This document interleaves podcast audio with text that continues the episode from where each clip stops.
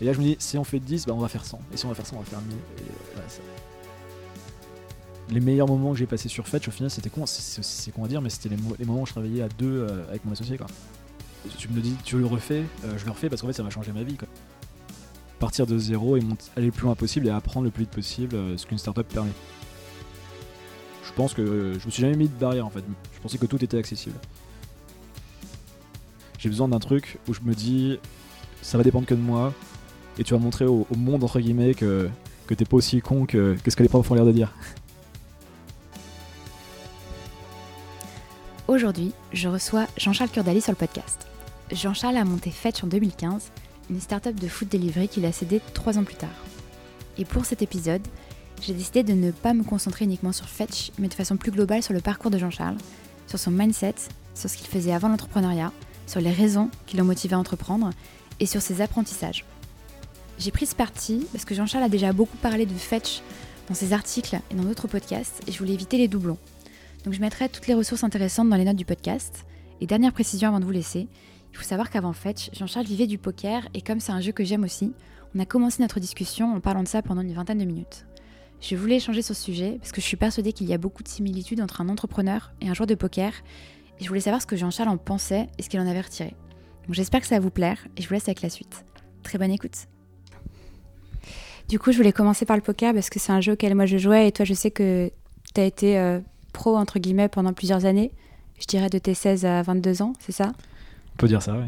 Euh, Ma première question, avant qu'on parle plus de poker, c'est plus une question un peu technique. Je sais que tu as joué, euh, enfin, tu gagnais ta vie avec ça avant d'avoir 18 ans, c'est ça? Ouais, j'ai commencé, j'étais en, 16 ans, en seconde, donc j'avais 16 ans. Mm. Et j'ai commencé à gagner suffisamment d'argent pour dire tu peux en vivre, entre guillemets, à 17-18 ans. Et du coup, euh, de façon technique, euh, je sais qu'on n'a pas le droit de jouer de l'argent avant 18 ans. Tu as utilisé le compte de quel adulte De ta mère, j'imagine Bah, tu connais bien le poker, tu sais, c'est le... il y a deux parties dans le poker. Il y a eu la, la partie .com, on jouait sur les sites internationaux, et la partie .fr, où- qui a été régulée par l'Argel. Mm. Moi, j'ai connu l'époque pré-.fr. et en fait, c'était un peu le Far West à l'époque, et t'avais, euh, il n'y avait pas vraiment de, de contrôle. Tu pouvais créer des comptes un peu comme tu voulais. Mm. Et donc, moi, j'étais sur un site qui s'appelait Full Tilt Poker, qui après a été euh, arrêté par le FBI euh, Oui, en 2009, de mémoire. ouais, je me souviens. Euh, moi, j'ai eu la bonne idée d'enlever mon argent un petit peu plus tôt. Et, et en fait, ce qui s'est passé, c'est que simplement, quand j'ai créé mon compte, je crois que j'avais pris une identité, je sais plus, j'étais finlandais ou un truc comme ça. Enfin, j'avais mis, j'étais même pas français. Et jusqu'au jour où je me suis fait choper, je me souviens, c'était le jour de la finale de la Coupe du Monde 2010, euh, Pays-Bas, Espagne. Et j'étais en stress de ouf parce que le jour-là, quelques heures avant, j'avais annoncé à, à Full Tilt qu'en fait, euh, je m'appelais Jean-Charles Curdali et que, et que je venais de devenir majeur. Ouais, donc tu cherchais la merde aussi. Et, et en fait, ils m'ont shooté mon compte. Et je me souviens de la finale, j'ai tellement pas kiffé le match. Bah, déjà, il était pas ouf, je crois, mais en plus, euh, en plus bah, en fait, j'avais tout, tout mon argent qui était bloqué, T'as récupéré? Que j'ai récupéré après. Le lendemain, je suis allé au, dans un, un cybercafé euh, parce que j'avais pas de photocopieuse et j'étais en stress de ouf. Et envoyé des messages en anglais, dans un anglais horrible.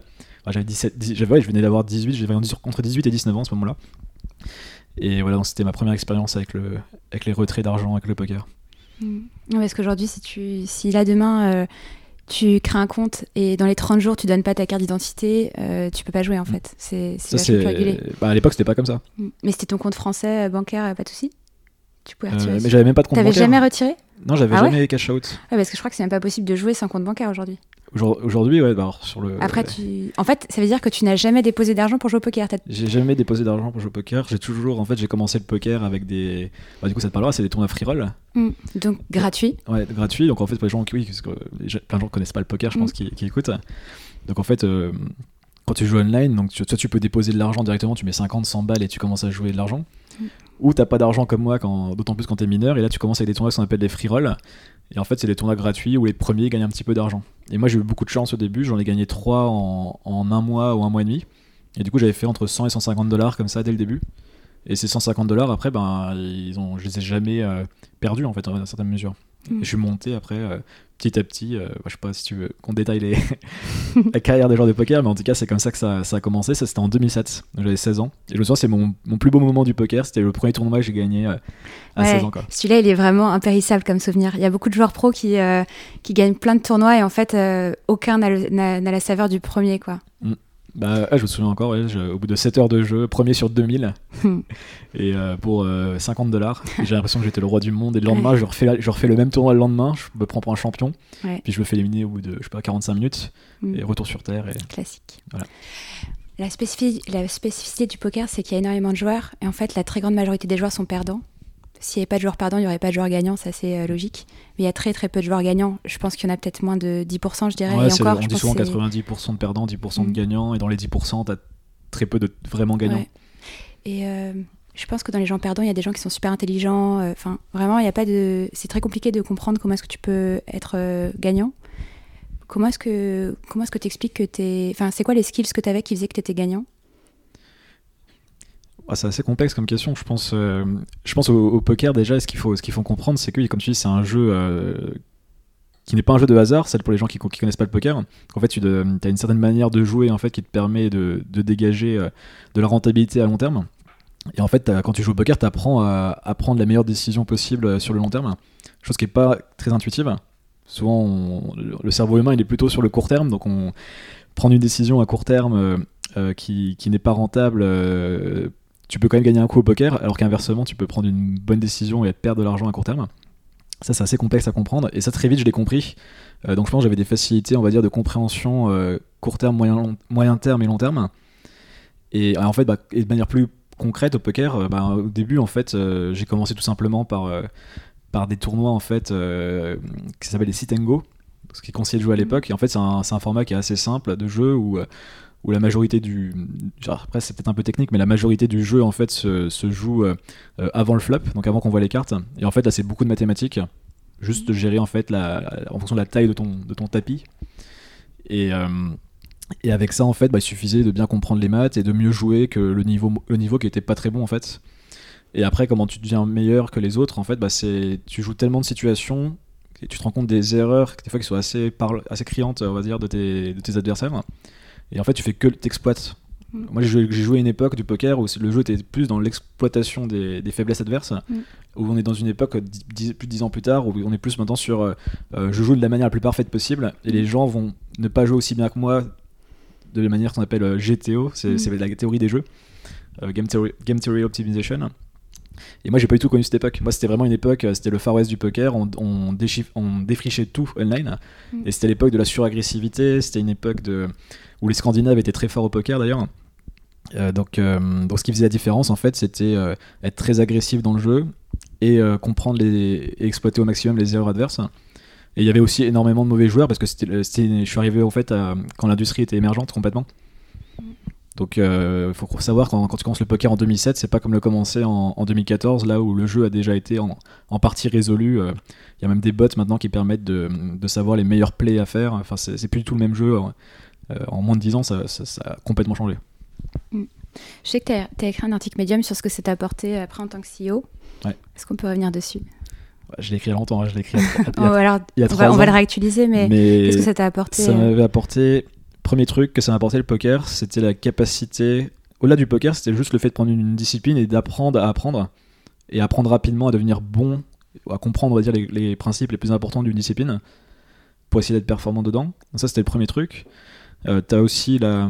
Et comment tu t'étais pris? T'étais sur des sites, euh, t'apprenais. Euh en fait, ce que j'ai fait quand j'ai commencé le poker, c'est que j'ai très vite, bah, j'ai chaté un peu, j'ai gagné mes premiers, mes premiers tournois.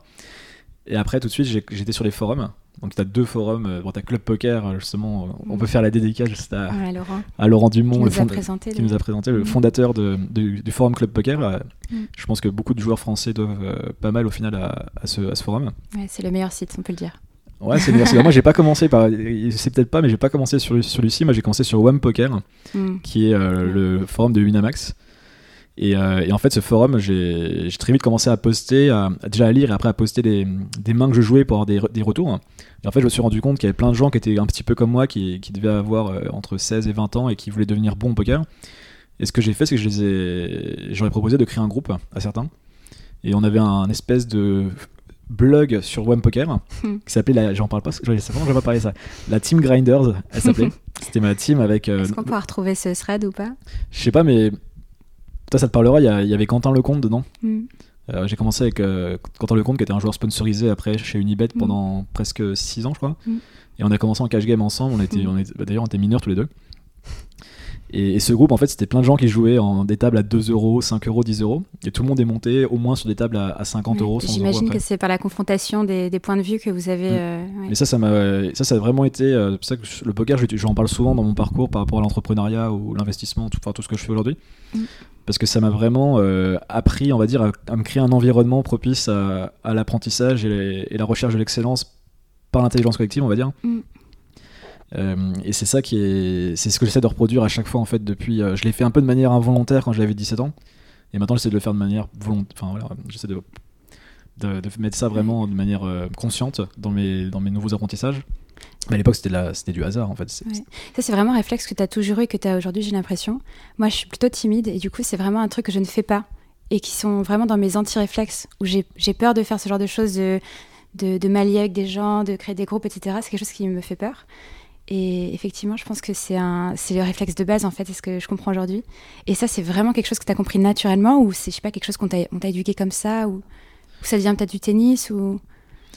Euh, oui, c'est vrai que tu dis, je faisais, je faisais du tennis aussi avant, alors pas, pas un très grand niveau, mais j'étais bon au niveau local au tennis quand j'étais jeune.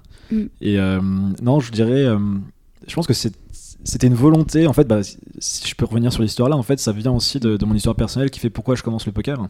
Tu vois, moi, je commence le poker. je crois que j'en ai déjà parlé dans, dans des émissions ou même dans des articles, mais en rapide. Donc, j'ai une très mauvaise année quand j'ai 15-16 ans.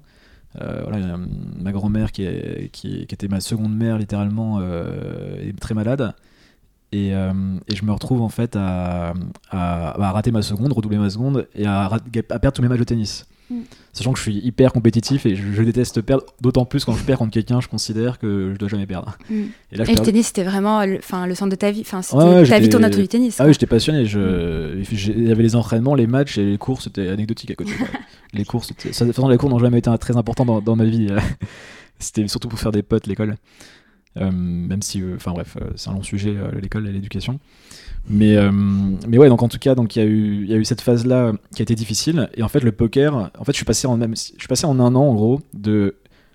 J'ai une très bonne estime de moi, on va dire, Mm. à quasiment plus d'estime, l'ego qui en prend un coup, la, la société, surtout les professeurs qui te commencent à, à tirer vers le bas en disant que t'es nul en gros. Parce que moi je descends. Mais ça, on te le disait déjà, j'imagine. pas. Ah, on me le disait pas trop trop à l'époque. D'accord, c'est vient, vraiment la dégringolade. Ça c'était vraiment. bah, je passe à 6 de moyenne quoi. Je passe de ouais, genre 12-13 à, à 6 quoi. Genre en un, en un trimestre. ouais, donc, et en euh, fait, c'est, c'est pas, pas, pas un hasard, c'est juste que il y a des facteurs externes qui Ouais, font que voilà. ça, les gens savent pas ça. Les Ouais, gens à ce moment-là ils mais sont c'est dommage que les profs aient pas le réflexe d'essayer de comprendre Non, ce qui se passe. même le quoi. conseiller d'orientation, toi, il te pose pas de questions. Je me souviens, j'avais vu un conseiller d'orientation, il te demande pas euh, est-ce qu'il y a quelque chose dans ta life qui fait que ça va pas? C'est mais Ouais. qu'est-ce qui se passe il dit enfin, que c'est juste le programme d'un coup il est devenu trop compliqué et que ça y est, tu peux plus suivre, quoi. Je sais pas. C'est ça. J'étais pas loin, ils voulaient me réorienter, euh, toi, sur les. Bah, après, euh, je pense qu'elles sont sous-exploitées, les filières, euh, les filières manuelles, hein, je sais plus comment. Filière, euh, Professionnelles. ouais. Mais ouais, ils voulaient m'envoyer là-bas et moi, j'avais pas forcément. Moi, je voulais continuer, bah, surtout parce qu'il y avait mes potes qui étaient dans le lycée général. Et, euh, et donc, en fait, pff, l'école, limite, on, on s'en fout presque dans cette histoire, mais euh, c'est plus en fait. C'est là où j'ai commencé à jouer au poker. Donc là, j'ai 16 ans, je redouble, le tennis, ça va pas. J'ai besoin d'un truc où je me dis, ça va dépendre que de moi. Et tu vas montrer au, au monde, entre guillemets, que, que t'es pas aussi con que, que ce que les profs ont l'air de dire. T'as vraiment euh, un désir de revanche et de te prouver quelque chose. Ouais, bah c'est ouais, ça doit être un de mes drives, euh, enfin, mes, ouais, un de mes drivers de motivation. Je pense qu'il est assez. euh, je pense qu'on a tous nos, nos motifs de, de motivation, on va dire, mais ouais, je pense que le petit côté-là, ça peut, ça peut être le cas chez moi. Et il y avait aussi, euh, en fait, depuis que j'étais petit, je sais pas, j'avais l'impression que je pouvais faire des trucs euh, cool. Je sais pas t'expliquer pourquoi, mais dès que j'étais genre en, en- en- peut-être pas en maternelle, mais en primaire, j'y pensais déjà. Et, et ça, ça vient de mon environnement familial aussi. Savoir que tu peux faire des choses grandes, c'est ça? Ouais, bah, je, et je savais pas mettre des mots derrière. C'était juste, je me disais, je, je pense que je me suis Ouais. jamais mis de barrière en fait. Je pensais que tout était accessible. Pourquoi?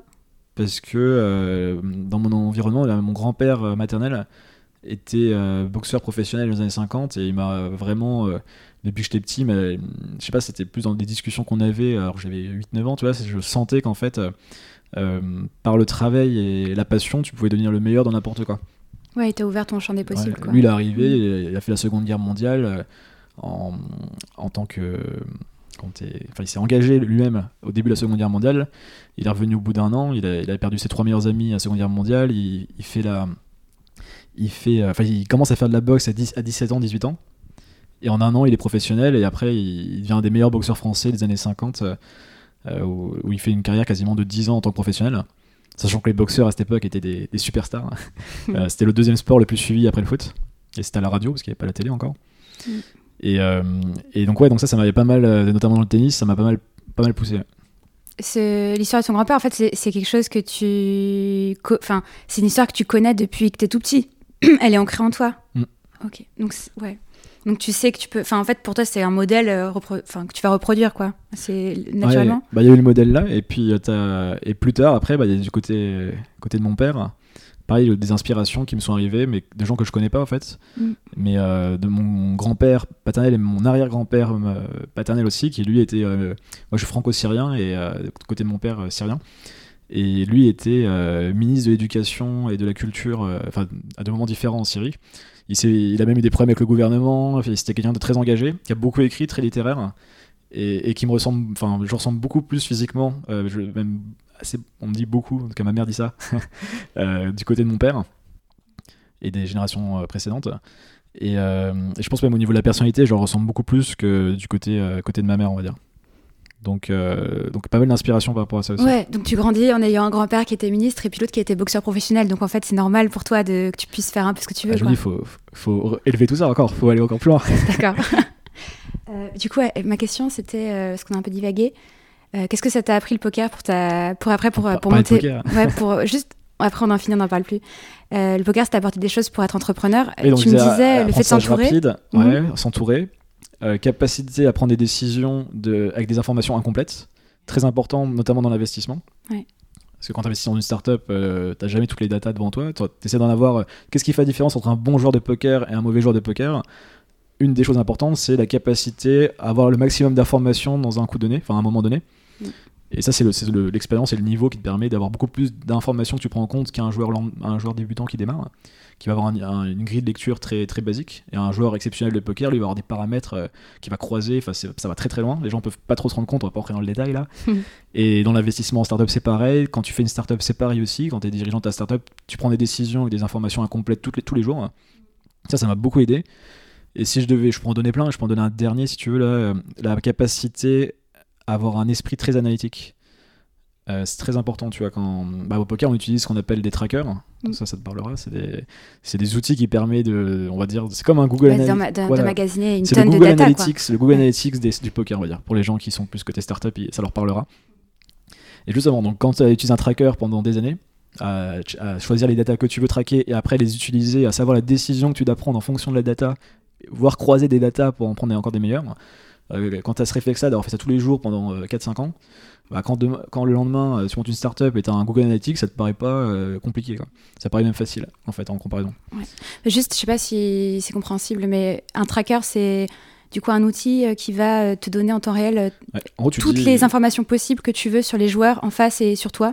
Comme ça, tu sais exactement les, fréquences de tous les patterns de, de, jeu de tes adversaires. En gros, c'est ça un tracker. Ouais, carrément, c'est ça. C'est ça. Hein. Du coup, on va arrêter de parler de poker. Et j'ai une dernière question. Du coup, euh, mais ça, c'est pas, forcément par rapport au poker, mais tu es quelqu'un d'extrêmement discipliné. Je pense que ça, c'est quelque chose qui, qui t'était hyper utile euh, en tant que joueur de poker, en tant que start-upper. Bah, J'y étais pas en tant que joueur de poker aussi. Tu étais pas discipliné? Ah, pas du tout. Ah. C'était une catastrophe. Ah. En fait, moi, je pars de très loin. Je, justement, j'ai. Mais comme je pense tous les gens qu'on qui sont très disciplinés en tant qu'entrepreneurs, enfin peu importe ce qu'ils font d'ailleurs. Est-ce qu'on peut citer Jean de la Roche-Brochard Ouais, on peut euh, citer Jean de la Roche-Brochard que, tu connais bien aussi. Euh, qui vient de sortir un super livre euh, dont on reparlera peut-être. On en reparlera. Comment il s'appelle le livre? Human Machine. Est-ce que tu te souviens du, de la petite phrase C'est vivre comme un. Non, attends. S'organiser comme une machine pour vivre comme un humain. Exactement. C'est ça la phrase C'est ça, c'est ça. Ok, super. Non, très bien, très. Du coup, de base, t'es pas organisé parce qu'aujourd'hui, t'es super discipliné quand même, on peut le dire. Ouais, alors plusieurs phases phase catastrophe complète. Moi, j'étais l'élève. C'est ma phase actuelle. J'étais celui à l'école qui, qui n'avait pas de classeur. Donc, euh, bah, qui avait des classeurs au début de l'année, mm. mais euh, des fois, je sais pas, ils se pétaient. Tu les classeurs, ils se pètent un peu, les, les intercalaires marchent plus. Enfin, je sais pas, j'avais toujours des problèmes. C'est moi qui les provoquais, je pense. Et après, je mettais des feuilles dans mon, dans mon sac.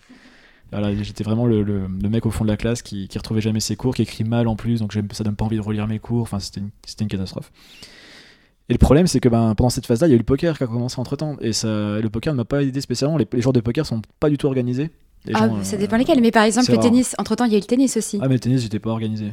Après, t'avais pas à être organisé, on, orga- enfin, on t'organisait quoi à ce moment-là. Ouais, mais j'étais pas professionnel au tennis. J'avais pas un- mon coach, euh, c'était un coach, euh, c'était des coachs Ouais. collectifs. J'avais pas, un- j'étais pas un joueur professionnel avec Ouais, un mais tu coach faisais, qui. tu faisais beaucoup d'heures quand même par. Enfin, Ouais, on jouait beaucoup, mais c'était, non, ça restait quand même amateur. Et, euh, et dans mon esprit même, j'étais, je pense, relativement amateur aussi, même dans le tennis.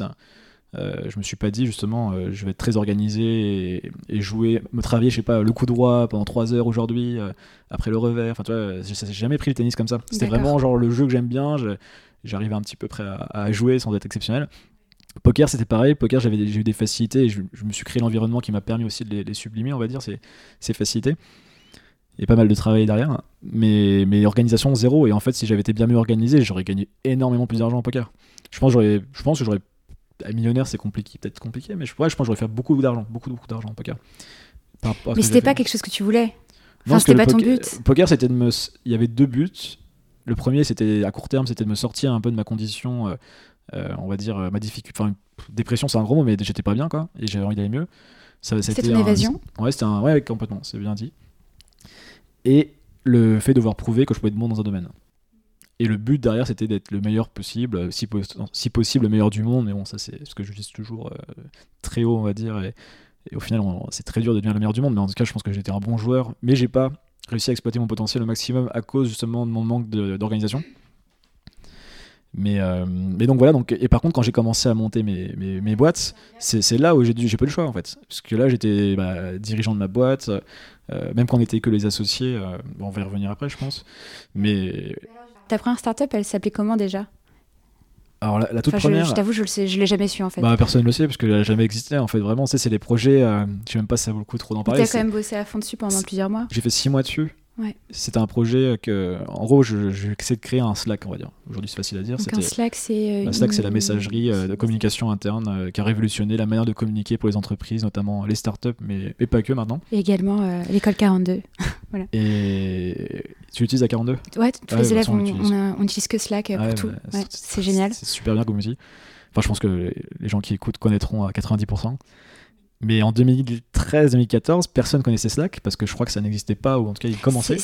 J'ai regardé tout à l'heure, ça a été créé en 2013. 2013, bah en tout cas moi je connaissais pas en 2013-2014 et en France je pense que personne connaissait.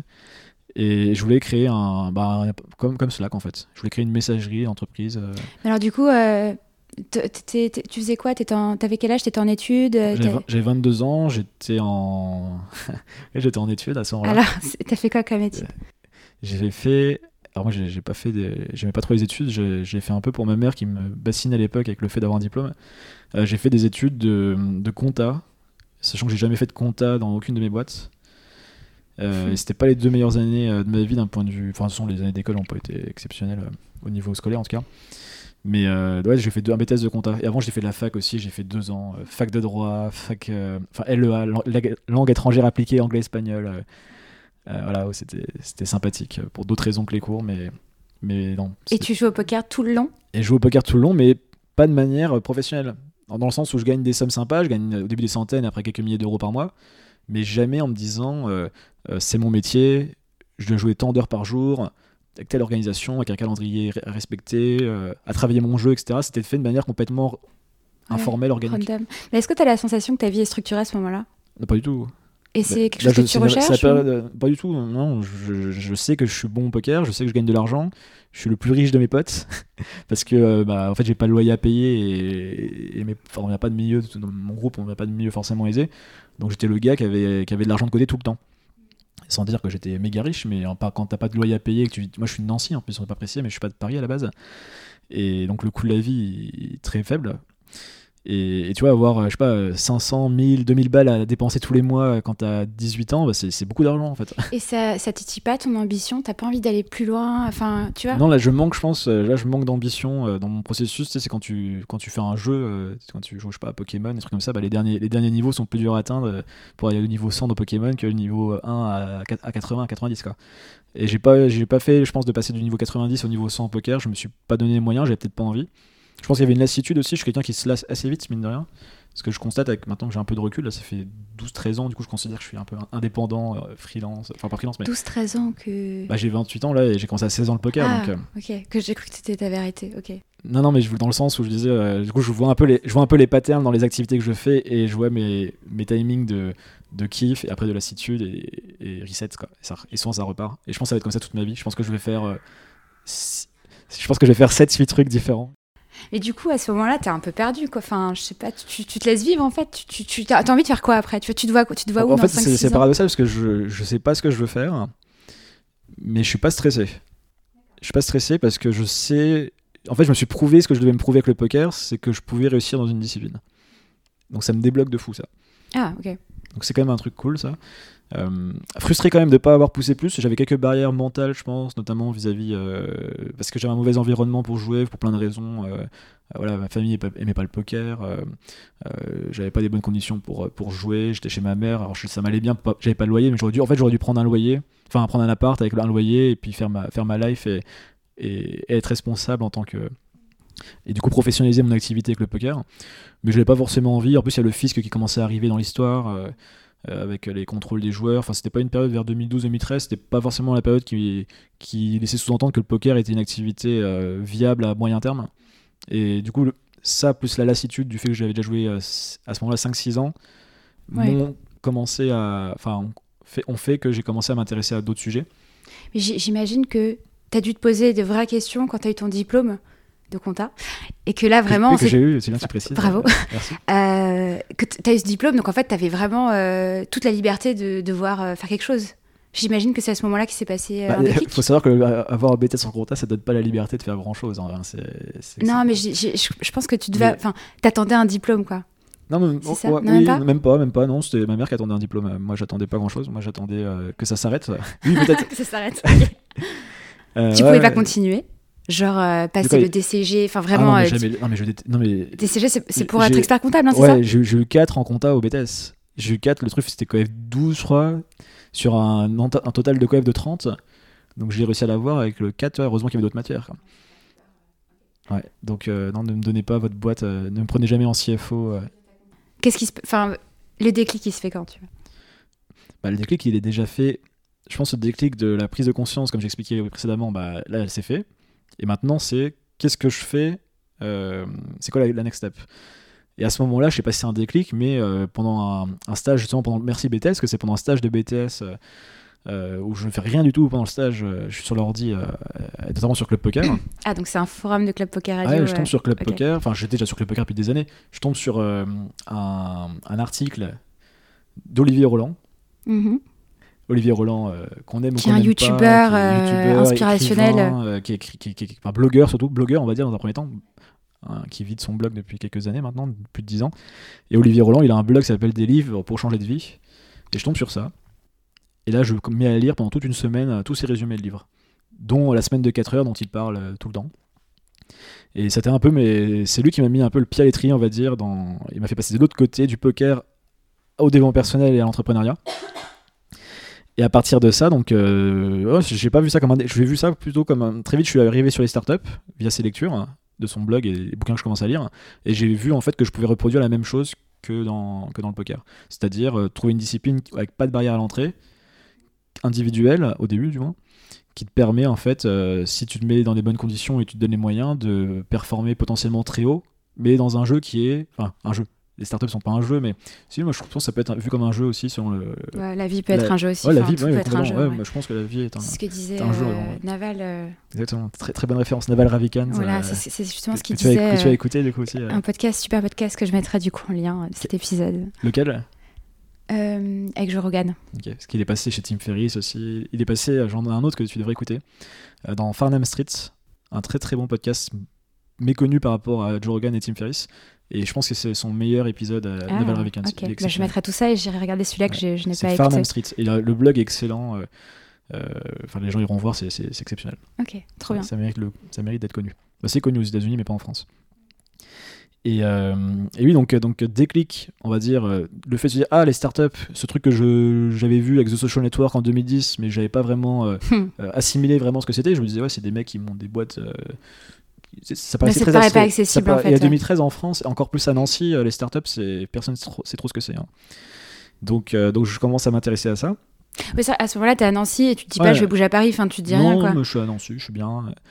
Euh, à un moment, elle proposé, euh, enfin, de bouger, mais j'avais, j'avais avec des joueurs de poker, des fois, on faisait des petites colloques pendant une semaine, deux semaines, enfin Mhm. quelques jours du moins. Quand il y avait des, Euh, euh, des séries, euh, enfin des, des gros. euh, ouais, même pas parce que moi, je jouais pas des, je jouais pas tournoi, moi, mais euh, Ah, je jouais en cash game. Il y a deux, il y a deux clans en poker, et je- on, Ouais. on va pas revenir sur le poker. Ouais, on va arrêter, excusez-nous. Ouais, on va énerver tout le monde avec notre poker. Mais, euh, mais ouais, donc, euh, déclic par rapport à ça et envie de, de reproduire ce, ce, ce schéma que j'avais fait avec le poker.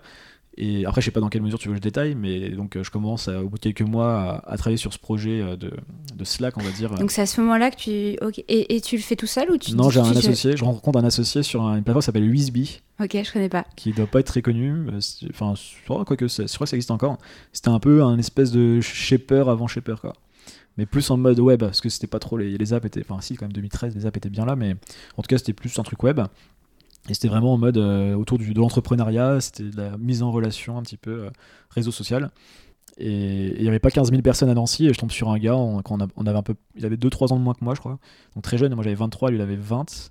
Et on décide de monter ce projet ensemble. On avait quelques idées en commun et on a, enfin, on s'est partagé nos idées. On est parti sur celle-ci. Vous, vous connaissez. Enfin, On, on se connaissait pas. On a commencé au bout de 2-3 mois euh, à échanger après, suite à, suite à une rencontre sur la plateforme. ça s'est bien passé entre vous enfin, pas trop parce que. la vision, Enfin, ouais. on se parle encore là parce qu'il est, sur Paris maintenant. Mais euh, c'était compliqué parce qu'on était deux personnes qui, je pense, voulaient, qui étaient très ambitieuses. Et les deux voulaient être CEO de la boîte avec des profils, mine de rien, à l'époque, euh, très semblables. Euh, Donc pas donc complémentaire. pas complémentaires, pas compatibles. Donc euh, au final, euh, comme 99% des startups en fait qui, qui, qui fail en fait, bah, enfin pas qui fail, mais y a la plupart des boîtes en fait n'ont jamais existé dans les startups. Les projets euh, tués dans l'œuf, euh, c'est la grande majorité des, des boîtes. Ça compte même pas pour moi. Ça c'est plus un, c'est plus voilà un, un Donc ce, projet, tu travailles dessus 3 ou 6 mois je sais Ouais, pas. six mois quasiment quand même. Mais on Et- fait rien. hein. Enfin, on fait en 6 mois. Enfin, en- sur Fetch après, ma, ma boîte d'après. Tu joues toujours un En- peu au en- poker et tout pour vivre Ouais, je joue euh, encore au poker. euh, Ok, Là, je joue en hyper turbo heads up. ça, là. on, on rentre dans les détails. On les détails. Euh, ok, donc là, ça, ça se finit comment ça, enfin, Au bout de 6 mois, vous dites vas-y, on arrête, ça sert à rien ou... Euh, Ouais, c'était un peu, euh, c'était un peu, peu compliqué la fin. On, s'est un peu pris la tête sur le coup. euh, on n'était pas d'accord sur plein de trucs. Mais finalement, on s'est rendu compte que c'était con. Enfin, c'était une petite embrouille d'associés qui s'est, qui s'est résolue après. Et, on est passé à autre chose. Et, moi, là, on est en, on est en octobre 2014 quand j'arrête avec lui. Et, et après, je l'apprends. J'ai un battement de deux mois avant le début de ma boîte d'après. Et là, je me mets à apprendre à, à coder en front euh, sur, euh, sur euh, Open Classroom, les fameux MOOC HTML, CSS, dont je n'ai plus, aucune. Je l'ai je l'ai fait, Compétence. je l'ai fait il y a pas longtemps, ce, ce ok, mot-là. ouais, tu vois très bien de quoi je parle. Ouais. Et qui- qui- Donc tu veux coder cool, ouais. Pourquoi Ouais, tu non, coder bah, je sais pas, je veux m'occuper quoi. Je, je Donc là, tu te dis, vas-y, je continue le poker pour gagner un peu d'argent et puis je me, je Ouais, me le laisse poker un ça peu, tourne encore. Je me, là, je suis ouais. vraiment sur une phase hein, vraiment euh, euh, où le poker me plaît de moins en moins. En tout cas, dans son aspect euh, grind, enfin jouer au quotidien, Ouais, ouais. ça m'intéresse plus Ouais, en fait, c'est très répétitif. Ouais. C'est tous les, surtout quand tu je- joues en cash game. Ouais. Là, ma vie, là, je joue, Ouais. en- je joue encore différent. Là, je faisais des. Ah, heads pardon, on, va- euh, on rentre pas dans les détails. mais, Mais, euh, euh, ouais, c'est répétitif. De toute façon, le poker, c'est tous- les jours la même chose en réalité, à moins que tu voyages et que tu. Enfin, c'est ça. il y a Et après, il y a les. euh, donc Comme là- la plupart des métiers en réalité. hein. Sauf que tu es tout seul Euh, devant un écran. Ouais. D'ailleurs, le, le poker, je dirais que ça m'aide à. Enfin, il y, a un pro- il y a un problème que le poker a engendré chez moi, c'est mon incapacité à être concentré dans un environnement avec des gens autour de moi. C'est que le joueur de poker est assez solitaire. Et ça a développé en moi, je pense, une, euh, bah, une, ouais, une difficulté, on va dire, à, à pouvoir travailler avec des gens à côté. Quoi. Donc, euh, si je sais qu'il y a du mouvement à côté, qu'on peut m'interrompre, euh, je vais dans un état un peu d'énervement euh, constant, petit énervement constant, on va dire. Énervement est pas forcément le bon terme. Non, t'as vraiment besoin une de ton- tension, on va dire. Il y a une petite tension. Et, donc ça, c'est assez embêtant parce que du coup, je peux pas travailler en open space, je peux pas travailler dans des coworking. C'est pour ça que je travaille que dans des cafés. Alors, c'est les gens vont dire les cafés, c'est là où il y a le plus de bruit. Mais je sais que dans les cafés, il y a personne qui va venir me causer. Alors, c'est très rare en tout cas. Donc, euh, donc ouais, j'ai cette particularité, enfin pas une particularité, mais c'est comme ça que, que je fonctionne. Et ça, je pense, c'est le poker qui m'a rendu comme ça. Et dans Fetch, par exemple, euh, ma boîte d'après, j'étais le seul à avoir mon propre bureau. Alors qu'on dit toujours, et tu vois, j'aurais bien aimé, mais en fait, c'était pas pédant, ou je sais pas quoi, c'était pas en mode je, suis le boss et les autres, bah, ils sont tous dans le, le peuple va travailler. je sais pas où, c'était plus, non, je n'arrive pas à travailler au milieu des gens, donc. euh, Ouais. donc euh, Ouais, de toute façon, travailler en open space, c'est un, enfin, c'est un enfer. je, je suis pas sûr de. je suis pas sûr de, que l'open space soit la meilleure idée euh, des, dernières, des dernières décennies. Ouais, je pense Sur, euh, mais bon, après, chacun partage. euh, tout le monde ne partage pas ça, ça peut créer, ça crée des rencontres. Euh, euh, Non, mais ce qui est agréable, c'est justement d'être en contact avec les gens, mais du coup, t'es moins. Enfin, moi, je l'ai vécu et je me trouve euh, moins productive. Ouais, ça dépend de euh, la personnalité. C'est juste que moi, ça ne ouais. fit pas avec comment je fonctionne. Quoi. Moi, je m'étais fait un petit défi quand j'étais en CDI. C'est pendant un mois, je voulais venir au travail à 7h du matin, parce que personne n'arrivait avant 8h30. Et j'étais persuadée que pendant cette heure et demie où j'allais être toute seule, j'allais être euh, aussi productive qu'en 4 heures. Et, euh, et complètement, Bah mais oui. complètement. Bon, il y a des fois où je suis pas venue à 7 heures, mais, euh, Mm. mais c'est incroyable la différence de, de productivité. C'est agaçant quand tu sais que tu peux faire ce que tu fais en 4 heures en une heure, mais Mm. Après, il y a des avantages aussi avec des gens, c'est que tu crées des contacts et tu peux, tu, tu avances plus vite sur des points Oui, aussi. au hein. niveau social, c'est mieux aussi. Enfin, il y, a des- il y, y a des bienfaits, hein, je pense à l'open space, mais disons que moi, je, je suis assez extrémiste dans, dans mon approche. Je, pré- je préfère être, je préfère être tout seul. Enfin, t'es assez extrême euh, sur peu. plein de choses, je pense. Mm. Euh, et du coup, euh, pendant ces deux mois de battement, tu, tu cherches une idée ou c'est comment? Je- alors, je- mon, un de mes learnings, on va dire, de la première expérience, si on peut appeler ça comme ça, c'est euh, de pas forcer une idée c'est vraiment, et de partir vraiment d'un problème. Là, on était plus parti d'une solution. Mm. Euh, moi, je pense que, et je suis pas le seul à partager ça, cette opinion, c'est que euh, tout business parle d'un problème, euh, et le plus souvent un problème personnel, et, et partir, et après, on doit trouver une solution pour pouvoir résoudre ce problème, et pas l'inverse. Donc, donc moi, j'ai commencé comme ça. Et enfin, j'ai pas commencé comme ça, justement, sur le pré-projet, on est parti d'une solution. Et je me suis dit, pas de stress, tu trouveras, il y a des idées business, t'en auras. Fais ta life. Et dès que tu as un problème qui te tient à cœur, ou tu auras une motivation euh, vraiment euh, forte parce que tu résoudre ce problème spécifiquement, tu te lanceras à fond. Et c'est ce qui est arrivé donc avec l'idée de, de Fetch, une, une boîte de livraison. Alors dit comme ça, ça, peut pas arriver, mais c'est un Deliveroo. J'ai écrit au final un Deliveroo des, des villes entre 100 et 200 000 habitants. Alors au début, c'était pas ça euh, l'idée de base. hein. L'idée de base, c'était juste de se faire livrer mes plats préférés à, à Nancy euh, pour moi et mes potes. Il y avait pas Uber Eats et Deliveroo à l'époque? Uber Eats n'existe pas. Ça a été créé en 2016, Uber Eats, et surtout ça a été démocratisé en 2017. Enfin, ils ont accéléré en 2017. Et Deliveroo commence en 2013, mais en 2015, quand j'ai l'idée de Fetch, n'est que euh, encore au UK. Ah, ok. Donc quand moi je commence, alors déjà, euh, donc j'ai cette idée en janvier 2015, en rentrant du cinéma, euh, film, film qui, qui parle de livraison, euh, enfin il y a de l'import-export et de la livraison de pétrole. Voilà, et ça c'était, ça m'a fait l'idée euh, le soir, j'ai faim, le soir en rentrant chez moi, euh, je vais me coucher, je me réveille, j'ai l'idée de fetch, et là je me mets direct euh, sur mon ordi, et genre pendant vraiment, je pense entre 2 et 3 heures, je tape comme un fou sur mon clavier. Mm. Mais genre tout ce qui me passe par la tête sans limite pendant 3 heures et le lendemain je travaille sur Fetch. Enfin, ça s'appelle pas Fetch à ce moment-là, ça s'appelle rien du tout, c'est le projet de livraison. Est-ce que tu as cherché des cofondateurs avant de commencer quoi que ce soit? J'ai tout de suite, euh, dès la première semaine, j'ai convoqué, entre guillemets, mes potes de lycée. J'ai organisé une soirée dans un bar en fait, et j'avais en tête de, notamment de pitcher à une personne euh, cette idée. Enfin, la pi- pitcher à tous, mais en ciblant une personne en particulier, euh, Lou Chardin, qui est devenu euh, le lendemain l'associé de Fetch. Donc ça s'est fait dès le début, je me suis dit, il me faut au moins une, une deuxième personne. Ouais, pourquoi? Je pense, je pense que ça me faisait peur au début de me dire de se lancer tout seul sur un projet. Je, pense, j'avais compris aussi que de toute façon pour euh, les investisseurs, enfin il y a plein de choses dans lesquelles c'est assez bloquant d'être tout seul. Et puis même non, c'était- je trouvais ça. En fait, pour le coup, j'avais, comme j'avais cette personne en tête, Lou que j'avais, que j'ai, que j'ai. Ah pardon. En ligne de mire Avec depuis qui longtemps, non?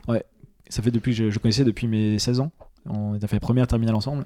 Et je m'étais dit à l'époque que je voudrais faire un business ou quelque chose, en tout cas un jour avec lui. Puis on se suivait euh, beaucoup, on va dire, euh, pendant entre nos 18 ans et nos 22 ans, 22-23 ans. On se voyait en soirée, et puis on se, on, je pense qu'on se respectait mutuellement. On avait chacun nos activités. Il avait monté un business, lui aussi. Euh, moi, j'étais dans le poker, lui il faisait du trading. Enfin, on avait pas mal de, de sujets de discussion qui, et de. Je sais pas comment dire, de, ouais, de, ouais, de respect pour, pour chacun. Et, et donc c'était avec plaisir que je lui ai pitché le truc et que, j'avais, que je lui ai montré ma confiance et ça a commencé comme ça. Ton aventure Fetch, elle a duré combien de combien d'années? Ça a duré pas loin de 4 ans. C'est de, de- janvier 2015 à fin de l'été 2018. Et tu l'as revendu, c'est ça? C'est un, un peu plus compliqué que ça. Et euh, j'avais écrit un long article justement qui expliquait vraiment euh, ce qui s'était passé. En gros, moi j'avais pas forcément, tu vois, euh, j'avais pas- spécialement envie de vendre la boîte de base. Et en plus, on l'a pas vendu dans des bonnes conditions. Euh, moi, en gros, ce que, ce que je voulais faire, c'était. euh, ce que je voulais faire avec Fetch, pourquoi j'ai fait une startup, c'était en gros, comme avec le poker, j'ai expliqué tout à l'heure, c'était euh, partir de zéro et aller le plus loin possible et apprendre le plus vite possible euh, ce qu'une startup permet. Parce qu'une startup, c'est euh, passer en moins de 10 ans de rien du tout, toute petite boîte minuscule, à un leader mondial. Je voulais pas l'amener à un leader mondial, mais je voulais l'amener au moins à un deuxième pays. C'était l'Allemagne qu'on ciblait, le deuxième pays, nous. Parce que géographiquement, voilà, on n'était pas loin.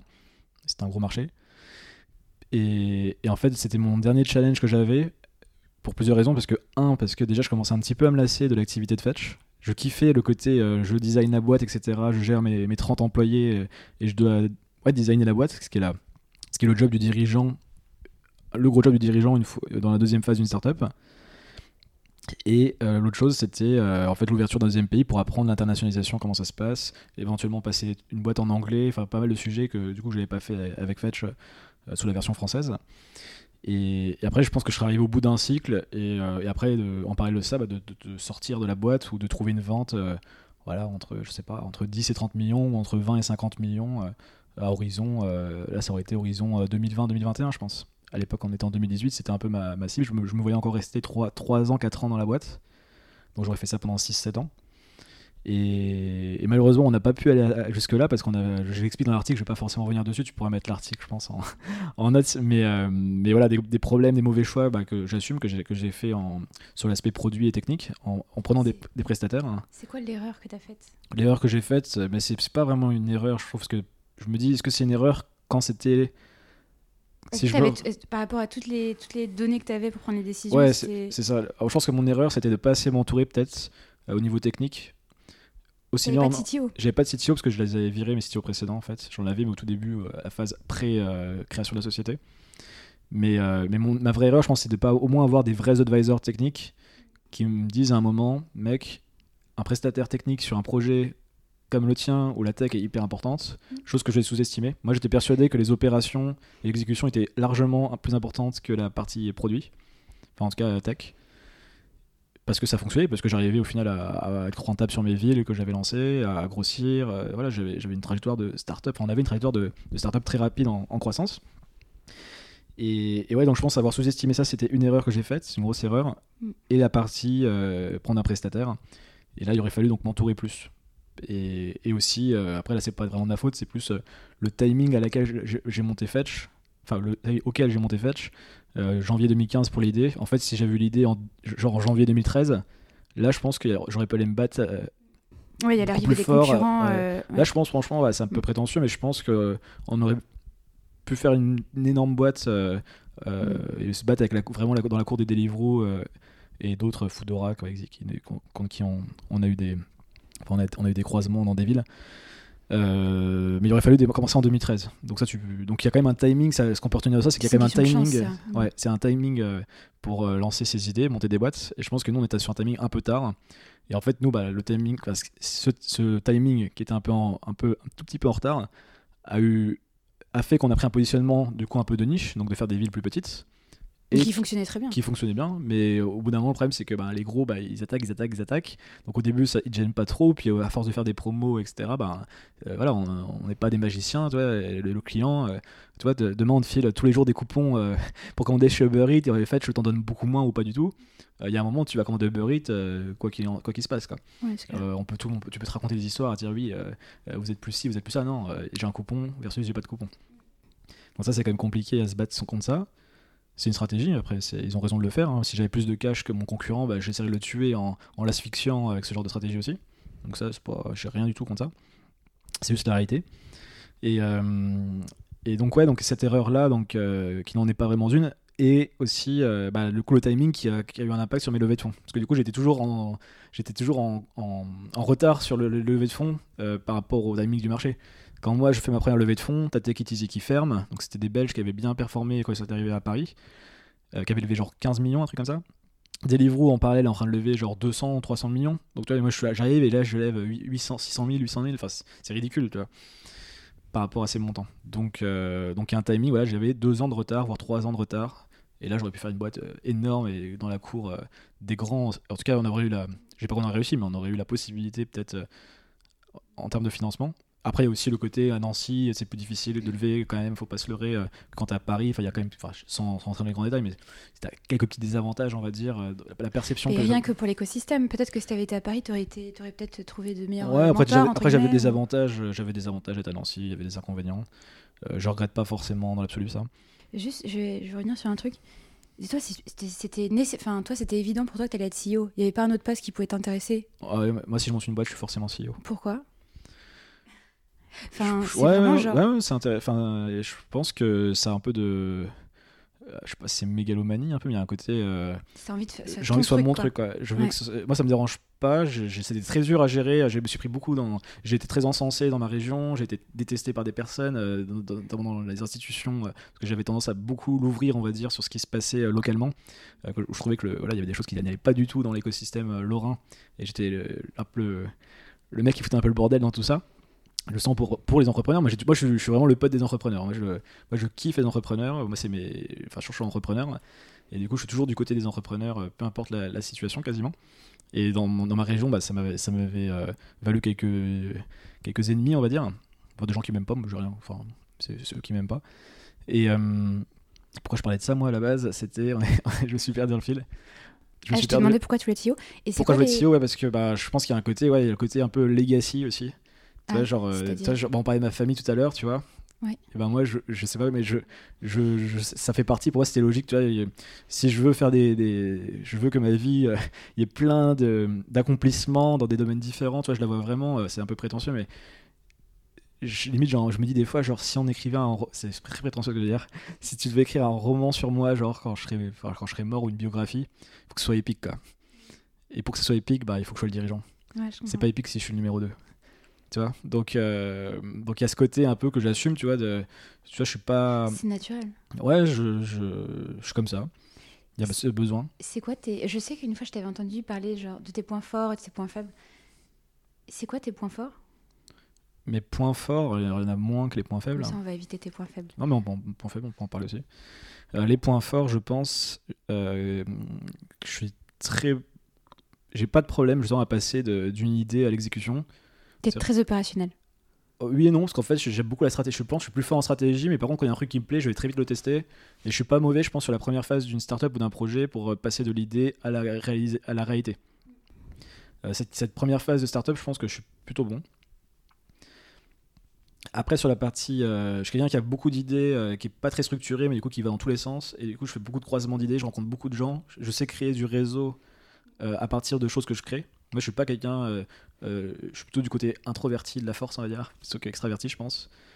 Euh, même si les gens n'ont pas toujours l'impression. Moi, j'ai quand même cette impression. Comment ça? Bah, que je me sens plus, tu vois, introverti qu'extraverti. Même si on n'est jamais, c'est jamais, c'est pas binaire, hein, on, est, on est un petit peu des deux. Je suis un peu plus côté introverti. Et donc, moi, quand- comment ça se matérialise dans ma stratégie personnelle, on va dire, c'est que j'aime créer des choses qui font que les gens viennent me parler. Mm. Donc, je crée des boîtes, je crée des podcasts, je crée des articles. Et tout ça fait que les gens s'intéressent plus ou moins à ce que je fais et j'en reçois des, des sollicitations. À partir de ça aussi, ça me permet de plus facilement, en créant des choses, avoir un prétexte aussi de contacter des gens. Donc quand tu fais un- comme toi tu fais ton podcast, euh, moi aussi j'ai des podcasts et euh, c'est un prétexte pour, rencontrer des gens que je veux rencontrer. Donc euh, tout ça, euh, tout ça est basé en fait euh, par une connaissance de soi qui est, euh, bah ouais, en fait beaucoup, en fait je réfléchis tout le temps un peu à, des trucs perso. euh, je suis très, je suis beaucoup dans l'introspection. Je passe énormément d'heures là-dessus et du coup je me connais bien déjà parce que euh, parce que je je suis pas un temps fou en fait. Heureusement que j'arrive à comprendre comment je fonctionne. Et, euh, donc je dirais les, forces, ce que je disais, donc le réseau, mais généré par du par de la création. Capacité aussi à savoir déléguer, à trouver les bonnes personnes, à, porter un projet, porter une vision et la communiquer, fédérer. Euh, j'ai pas de hard skills, euh, genre, genre je tout ce qui est marketing commercial, euh, enfin toutes les fonctions euh, start-up, on va dire, enfin d'une boîte. je sais faire un peu tout parce que j'étais CEO, donc j'étais couteau suisse, mais je suis pas le meilleur dans rien du tout. Mais je suis, plus- je suis bon, enfin moyen plus ou bon, on va dire correct dans tout, mais excellent dans rien. Donc voilà pour les. Il y en a peut-être d'autres, bon, celles qui me viennent en tout cas là. Fetch, c'est. C'est un échec pour toi ou pas? C'est pas un échec, c'est un échec financier. Parce que je pense que j'aurais pu faire euh, une belle sortie, on aurait pu faire une belle sortie avec, euh, mes associés, mes investisseurs, etc. Il y a eu, voilà, les, ce que j'expliquais dans l'article, il y a eu des, raisons qui font que ça a été compliqué en, en 2018 pour nous.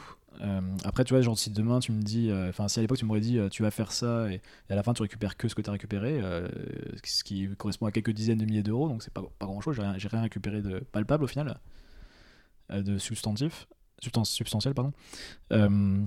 mais par contre, tu me dis, tu le refais, je le refais parce qu'en fait, ça m'a changé ma vie. Quoi, de, de, de... Enfin, c'est incroyable. En 4 ans, en fait, j'ai en fait, je venais, je venais, je voulais une expérience. Moi, je voulais une expérience. Je voulais tout apprendre entre guillemets, enfin apprendre énormément de choses sur le business. Cette boîte-là était très, très intense, très, très compliquée opérationnellement, très compliquée euh, conjoncturellement, euh, avec la concurrence, avec les problèmes d'auto-entrepreneur, avec mes problèmes euh, que j'ai eu en tech, les problèmes de management aussi, parce que j'ai eu la boîte la plus hype, on va dire, à un moment de ma région. donc j'avais une visibilité qui était dingue. localement, ça allait au-delà de la startup. Mais, mais quand il y a eu le, domino, enfin l'effet domino dans le mauvais sens pour nous, là j'ai eu tout le backlash de ça. Donc même les employés qui commencent, enfin voilà, enfin, et du coup je leur veux même pas de ça, mais forcément euh, c'est moins shiny, donc d'un coup bah, on, veut partir ou on est moins euh, solidaire, enfin voilà, et on se, désolidarise un peu du CEO. Euh, et après t'es tout seul en vrai, enfin tout seul avec au moins ton, associé quand même, mais même des fois tout seul. Et donc c'est des moments compliqués, mais au final ça, ça fait partie de mon histoire maintenant, et donc je le vois pas comme un échec.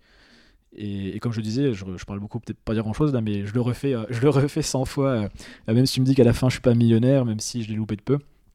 Et, euh, mon plus grand regret, c'est pas l'argent, c'est de pas avoir ouvert un deuxième pays, avoir appris les deux trois choses de plus que je voulais que je voulais apprendre. Mais, mais globalement, j'ai eu, j'étais servi pour par rapport à ce que je voulais. Tu es toujours entrepreneur? Ah, Moi, je considère que oui. Moi, moi, si tu me demandes qu'est-ce que je, qui je suis, enfin qu'est-ce que je fais, euh, je te dirais que je suis un mec qui entreprend et qui crée des choses. Mais derrière créer des choses, ça peut, être, euh, ça peut aussi bien être une boîte, une start-up, ça peut être une, petite SASU, enfin une, une, une entreprise comme j'ai aujourd'hui. Euh, ça peut être un livre, ça peut être une chaîne YouTube, enfin c'est de la création, ça peut être des podcasts comme j'ai là. Et, moi je me considérais plutôt comme un créateur, lanceur de projets, euh, et, quelqu'un qui aime bien euh, créer, partager, transmettre. Je me vois comme un transmetteur aussi. Enfin, j'espère en tout cas. Euh, donc, ouais, c'est difficile cette question de qu'est-ce que je fais. Et ouais, je pense que je suis entrepreneur quand même. Est-ce que tu vas monter une autre startup? Je peux pas dire non à 100% et je peux pas dire oui non plus. Enfin, j'en sais rien parce que c'est fort probable quand même. Un jour, peut-être pas une startup, mais en tout cas, dans l'idée, une boîte en tout cas qui a vocation à grossir et avoir un, impact assez important euh, national ou international parce que euh, en gros Fetch m'a donné ce que je t'expliquais avant Fetch m'a donné ce que je venais ce que j'étais venu chercher donc une progression rapide un jeu qui me plaisait bien et, euh, et un apprentissage du coup hyper hyper hyper rapide. Et, et donc ça je l'ai eu. L'argent c'est pas c'est pas venu. Donc je pourrais me dire ouais, j'y retourne et j'ai mes compétences maintenant et maintenant je vais faire euh, du cash. Mais c'est pas trop j'ai toujours du mal à me forcer à faire 10 ans d'une startup juste avec un, ça marchera pas si c'est juste pour l'argent. Donc il faut que je retrouve un, problème euh, qui me qui me passionne euh, énormément. Et ça sera sans doute j'en parle souvent et les gens me disent ah c'est quand tu l'as fait ta boîte là dedans je parle souvent d'éducation. Et c'est le, thème qui me plaît plus l'éducation aujourd'hui. Je pense que si je devais remonter des projets startup on va dire ça sera certainement autour de l'éducation mais comme plein de, plein de gens, au final, euh, ils montent leur première boîte et après ils veulent faire de l'éducation. Euh, c'est un, thème qui touche beaucoup les entrepreneurs qui sont souvent des gens un peu en marge euh, quand même de la société. Enfin, pas de la société, il y, a des profils très classiques, mais c'est des gens qui ont été frustrés d'une manière ou d'une autre, les entrepreneurs, par le système scolaire, certains du moins. Et souvent après, bah, ils veulent y revenir parce qu'en fait, c'est pas qu'ils aiment pas l'école, c'est qu'ils aiment pas l'école sous la forme dont, elle est proposée. Et j'en fais partie, on en a parlé au tout début. Donc, euh, donc voilà, je reviendrai certainement euh, sous une forme ou une autre euh, à de l'entrepreneuriat startup ou de près ou loin. Et c'est quoi ton activité principale aujourd'hui Du coup? Bah là, c'est enfin, le... pas salarié de toute façon. tu ne seras jamais salarié, j'imagine. J'étais deux semaines hein, dans ma vie.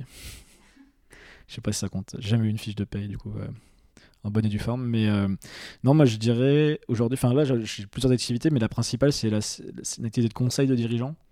Donc j'ai transposé, en fait, j'essaie de transposer tout ce que j'ai appris avec mon parcours euh, bah, qui a sa particularité, mais comme tout le monde, on est tous uniques, euh, chacun notre, notre histoire et de, le mettre, on va dire, au service de, dirigeants d'entreprise, donc des, startups, des PME, des ETI, enfin des, boîtes. Et je gère 3-4 euh, élèves en même temps. Donc c'est hyper. c'est un coaching assez premium, avec limité en nombre de participants, enfin en tant qu'élève. Je prends que 3-4 personnes en même temps. Et je les suis un peu comme un espèce de directeur général externe et donc on, fait, voilà, on travaille sur des sujets euh, stratégiques, opérationnels. Et l'idée, c'est vraiment d'avoir un rôle, euh, euh, un œil extérieur, mais en, étant, en ayant une très bonne connaissance de la boîte parce que je les vois plusieurs fois par mois. Donc j'aime bien cette, cette distance, en même temps cette proximité. Que, c'est un bon équilibre, je trouve. Ça, c'est mon activité qui, qui me rémunère le plus. Et après, sinon, bah, il y a les, deux podcasts dans la tête d'un VC, donc sur l'investissement en startup, et dans la tête d'un CEO qui interview des, des CEO de startup. Et les deux podcasts-là ont été créés euh, pas par hasard, euh, parce qu'à côté, j'ai une activité aussi d'investisseur avec un, un club de business angel. Donc business angel, c'est les, bon, ça, je pense qu'ils connaîtront ton audience, c'est les, les individus qui investissent leur propre argent dans des startups. Donc qui s'appelle First Ticket Capital, que j'ai créé en 2019. Et euh, donc ça, dans la tête d'un VC et un, un effet, euh, enfin un médium qui me permet d'avoir une visibilité sur mon club. Mm. Et dans la tête d'un CEO, même si je l'utilise pas tout à fait comme ça aujourd'hui, euh, potentiellement me créer aussi du business euh, sur la partie euh, coaching de dirigeants. Et au-delà de ça, c'est un kiff aussi. euh, J'aime beaucoup euh, faire ces podcasts euh, au quotidien. Du coup, tu as, quand même une visibilité assez euh, importante par rapport à l'écosystème des startups en France. C'est quoi, ton, c'est quoi la boîte coup de cœur que tu as eue euh, ces derniers mois? Ces derniers mois, donc là on est en, on est en janvier. De, de- ouais, de- Si, si tu as un petit coup de cœur, une petite start, enfin, une startup, même une, pas forcément une startup, hein, une, une entreprise tout simplement, que tu aimes bien, que tu as suivi euh, de près ou de loin? Ouais, bah, je- c'est une boîte qui, qui, malheureusement, vous n'aurez pas la possibilité de la suivre en France, elle va être aux US, mais Storm, qui est euh, le, le Twitch de l'audio. Une boîte dans laquelle euh, on n'a pas investi, euh, mais euh, j'aurais bien aimé. euh, C'était compliqué pour différentes raisons. C'était assez early, c'était trop early pour notre, notre club. Et, euh, Storm, en fait, ils essayent ouais, de faire du Twitch de l'audio. Donc, moi qui aime beaucoup bah, les podcasts, euh, l'audio de manière générale, euh, je crois beaucoup en fait à, à tout ce qui tourne autour de l'audio, le fait que le temps de l'attention est de plus en plus limité. Enfin, ça, j'apprends rien à personne. Et du coup, de l'audio, bah, c'est un des rares, c'est le seul euh, euh, médium aujourd'hui qui permet bah, de faire deux choses à la fois, Mm. de manière simple en tout cas, enfin possible. Et donc voilà, donc Storm, c'était bien. Et sinon, je mettrais une startup à The Family, parce que c'est vrai que je j'ai pas précisé, je suis advisor aussi des startups à, à The Family, donc je, je conseille les, les boîtes du portefeuille, plutôt les françaises et les belges. Et il y en a une qui, qui j'ai beaucoup aimé, euh, notamment euh, ses cofondateurs et son CEO euh, Vincent. Euh, c'est Vibe, qui est bah, une boîte aujourd'hui à un gros gros marché, et surtout c'est assez compétitif, mais je- eux ils sont très bons. C'est une néobanque pour les, les jeunes. Donc un N26 euh, des 12-24 ans. Qui est-ce ou qu'est-ce qui t'a le plus challengé dans ta vie? Le plus challengé? C'est-à-dire c'est pas, c'est pas forcément une personne alors Hmm, Plutôt une personne, Une possible. personne Mais si Euh, vraiment tu trouves pas, ça peut être euh, autre chose. Non, mais une personne c'est bien. Une personne c'est bien. Euh, bah, c'est euh, pas toi. hein. Oh non, c'est pas, c'est pas forcément moi. Je pense, bah, je pense euh, mon, mon grand-père, pas mal de challenge euh, quand j'étais petit par rapport au, au tennis et tout ce que ça m'a inculqué. Euh, bah, du coup, indirect, il le sait pas, bah, il est décédé depuis longtemps, mais mon, mon arrière-grand-père que j'ai jamais connu, euh, c'est ce qui me challenge. Tu l'as jamais connu? Bah non, non, j'ai- je les ai pas connus. hein. Euh, euh, Lou Chardin aussi avec Fetch, on sait beaucoup. euh, je pense qu'il y avait un, un vrai challenge aussi. euh, on se voyait progresser euh, de manière Mhm. exponentielle chacun, et je pense qu'on voulait toujours Fallait rester l'auteur. euh, de Ouais, fallait ne pas être nul par rapport à l'autre, quoi. Fallait vraiment être au top. euh, et à chaque fois, on se tirait la bourre un peu. Voilà, putain, il est trop fort sur Google AdWords. Je sais pas. moi, je me disais, putain, je peux pas faire Google AdWords. Bah, du coup, faut que je sois fort sur le démarchage commercial. Faut que je montre, je peux, je sais pas, signer euh, 15 restaurants en, en une semaine ou des trucs comme ça, enfin, en deux semaines. Mm. Enfin, il y avait toujours des challenges pendant Fetch. et on s'est bien, on s'est bien amusé là-dessus. C'était vraiment une belle expérience. Euh, De toute façon, c'est ce que je retiens le plus. C'est les... c'est pour ça qu'il faut monter une boîte avec des gens. C'est parce que les meilleurs moments que j'ai passés sur Fetch, au final, c'était con. C'est con à dire, mais c'était les, mo- les moments où je travaillais à deux euh, avec mon associé. Quoi. J'allais te poser la question, c'était quoi le plus. Enfin, c'était une année. Enfin, Bah, ça, un moment C'est les moments d'un qui de reste vue- le plus beau moment ou un des plus beaux Alors, moments de Fetch? Alors, Fetch, le- les meilleurs moments, on va dire d'un point de vue business, c'est quand je travaillais avec Lou. Et le meilleur moment de Fetch, ça, rejoint, ça va rejoindre le poker. On parlait des, premières fois qui sont souvent les plus Ouais. marquantes. C'est le premier jour, on avait fait 10 commandes sur Fetch. Ça nous a pris un peu de temps parce que c'était très dur à lancer la machine. hein. Ça part pas. Enfin, lancer de zéro, c'est compliqué. Donc ça avait dû prendre, allez, euh, je pense, 3 bonnes semaines, voire 4 semaines, qu'on a lancé en 2015. Mm. Et je me souviens, le soir, c'était les, les nocturnes étudiantes à Nancy. On s'en parlera pas. Au, au- en tout cas, ouais, c'était une soirée, une soirée étudiante, voilà, euh, dans toute la ville extérieure et, et on sortait et là j'étais j'étais sur un nuage quoi je me vois encore tu vois je, je suis assez visuel j'arrive à me remettre vachement bien dans des dans des journées qui m'ont marqué et je me vois encore je vois encore le ciel comment il était euh, j'étais euh, ah je sais pas j'étais dans un vous veniez de faire 10 commandes et Ouais, vous on- sortez. et genre euh, je- là je me suis dit, on va réussir c'est sûr Je me suis en fait, c'est con, mais genre, on faisait 2, 3, 7, 4, 8. et là, je me dis, si on fait 10, bah, on va faire 100. Et si on va faire 100, on va faire 1000. Est-ce que vous avez fait, vous avez fait jusqu'à combien par jour? C'était des centaines de commandes, peut-être des milliers. Enfin, c'était pas, c'était pas non plus des chiffres.